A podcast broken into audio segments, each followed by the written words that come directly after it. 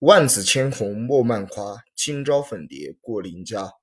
昭君偏倚毛庭瘦，随地难留张丽华。深院青春空白锁，平原红日又西斜。小桥流水闲村落，不见啼莺有废蛙。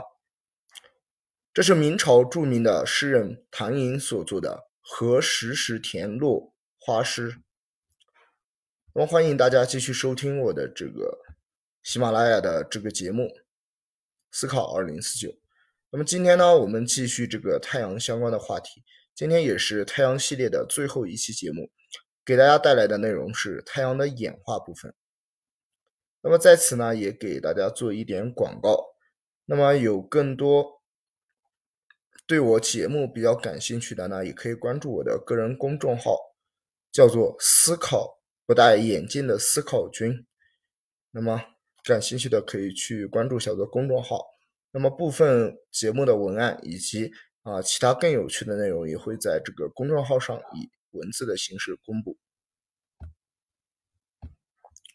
那么提到太阳的演化呢，就不得不从太阳的形成开始讲起。太阳呢，据现在的观测和这个相关的实验数据证实呢，大约是五十亿年前。或者更准确的说，应该是四十五点七亿年前，在一个坍缩的氢分子云内所形成的一颗超新星爆发后扰动了附近的一片分子云，或者说在某个银河系悬臂当中传递了这种密度的波动。这种呢扰动破坏了分子云团的内部平衡，使得坍缩以后产生了包括太阳在内的一些啊银河系内的这个恒星。那么，所谓的分子云呢，有时也被称为恒星的摇篮。它是极低温气体和尘埃的一个巨大堆积物，它们体积巨大，质量能够达到数百万倍的太阳质量，而直径呢可以达到数百光年。那么，在这些分子云内部呢，高密度的恒星物质团块呢开始收缩，最终分裂成为几个致密的区域。每个区域都演化成一颗恒星，最终分子云演化成一个包含了数十到数千亿颗恒星的疏散星团。在很久以前，我们的太阳就是某个星团的一份子。但是随着时间的推移，星团中的恒星呢逐渐漂移开来。天体物理学家呢正在寻找那些很久以前就消失在浩瀚银河系当中的太阳的姊妹的恒星。那么此后呢，太阳周围便会形成行星盘。原太阳呢，它会被大量的尘埃和气体所包围，这些尘埃和气体呢，随时可以凝结成星子，星子呢，则是太阳系中未来的行星和天体的种子。关于太阳形成的时间的测量呢，实际上是有两种方法，一种是恒星演化和太初合成的这个电脑模型确认，那么这种计算方法大概得到的是四十五点七亿年，而放射性年定法则测定的是四十五点六七亿年。那么稍微是有一点不一样。太阳它在它的主序演化阶段呢，啊，现在来看已经到了中年期。在这个阶段的核聚变呢，是在它的核心将氢聚变成氦。每秒当中呢，约有超过四百万吨的物质在太阳的核心转化成能量，产生中微子和太阳辐射。那么以这个速率到目前为止呢，大约太阳已经转化了一百多个地球质量的物质。太阳在主序带上耗所耗的时间呢，大约为一百亿年。所谓的这个主序带呢，就是以颜色相对于光度绘成线的一条连续和独特的恒星带。这个色光图呢，就是后来这个埃尔纳、普斯普隆和这个亨利诺利斯罗素他们合作发展出来的著名的赫洛图。在这条带子上呢，由左上角至右下角呢分布的恒星呢，就是所谓的这个主序星。在太阳的婴儿期呢，会围绕着它的这个物质盘呢，逐渐会演化成其他天体，也就是太阳系当中的一些恒星和这个啊一些彗星、小行星等。而当太阳进入中年的时候，这个圆盘彻底消失，取而代之的便是八大行星以及比较大的这些啊小行星。太阳最初的光度呢，比现在要略微低一点，大概低上百分之三十左右。根据物理学理论呢，它的光度呢应该会随着体积的膨胀而继续增加。虽然太阳呢不再是一颗年轻的恒星，但它目前为止还不会由于年老而走向衰退。当衰退过程开始的时候，太阳它会将经历剧烈的结构变化，不再像现在那样去释放能量。那么以上内容呢，就是太阳前期、中期的这样一个情况。那么最终啊，太阳的归宿，那它应该是会成为一颗白矮星。呃，那么在之前呢，还会经历一个超新星的一个啊，超新星和红巨星的这样一个阶段。呃，这个红巨星的阶段啊，超新星呢，它太阳这个由于它的这个质量还不够，所以就不能够爆发成这个超新星。那么在约五十年后，也就是太阳的末期呢，它会进入红巨星的阶段，它核心的这个氢呢会燃烧殆尽，维持其平衡的压力也会随之消失。那么氦核心它为了抗抵抗这个引力呢而会收缩，同时变热，释放出引力能量。紧挨核心的氦呢，这个氢呢，呃，氢包层呢因为温度的上升呢而加速这个聚变现象。结果会产生啊这种热量的持续增加，传导到外层，使其向外膨胀。这也标志着这颗恒星呢开始走向生命的终结。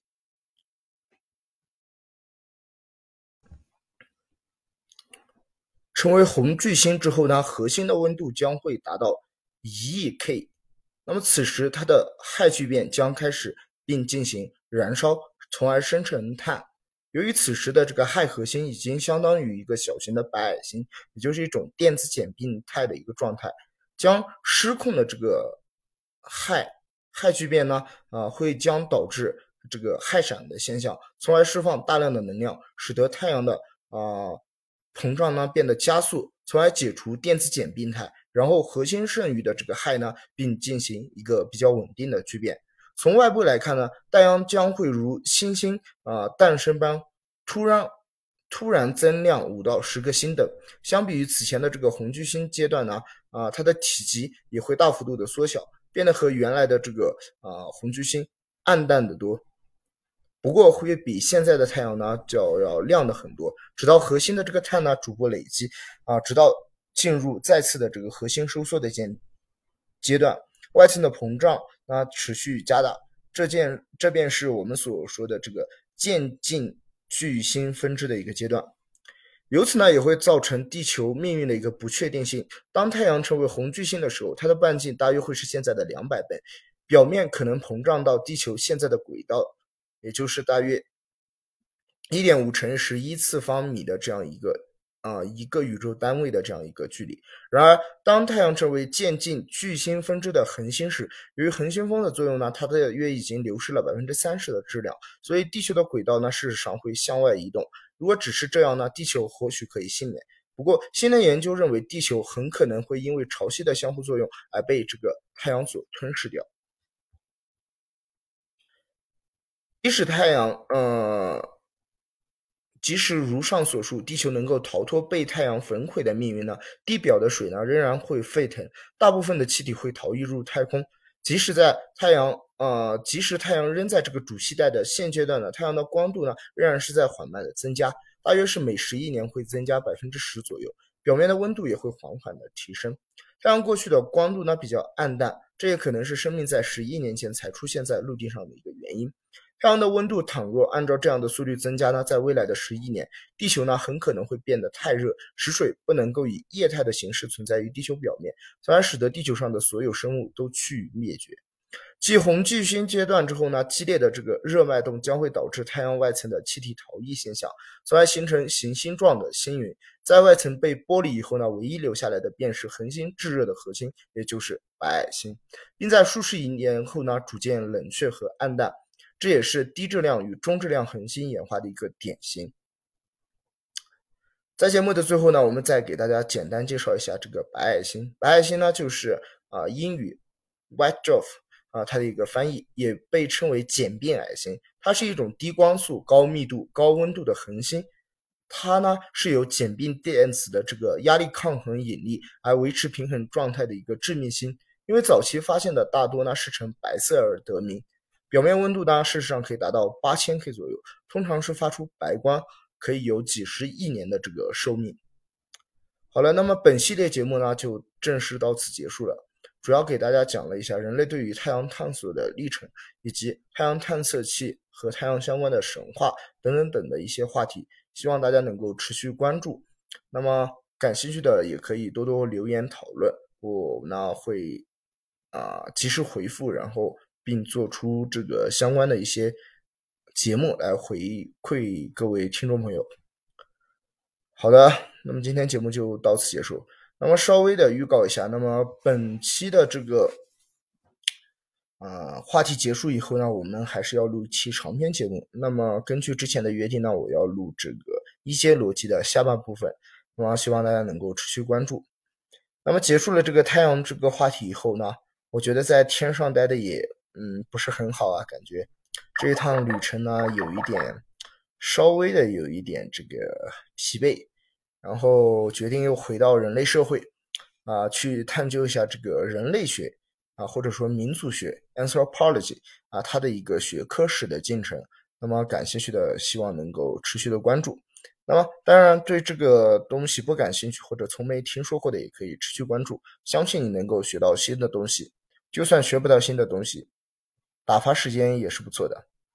好了，感谢大家，再见。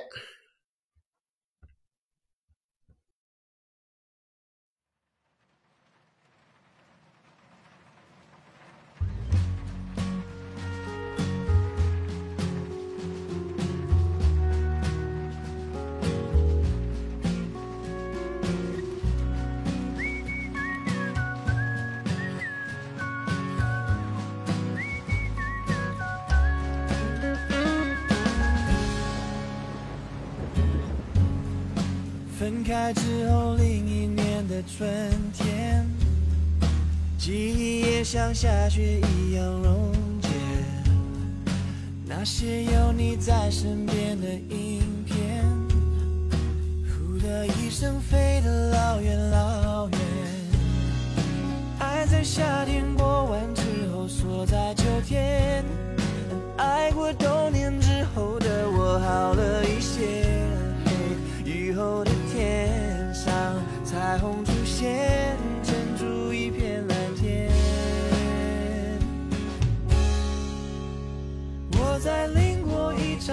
一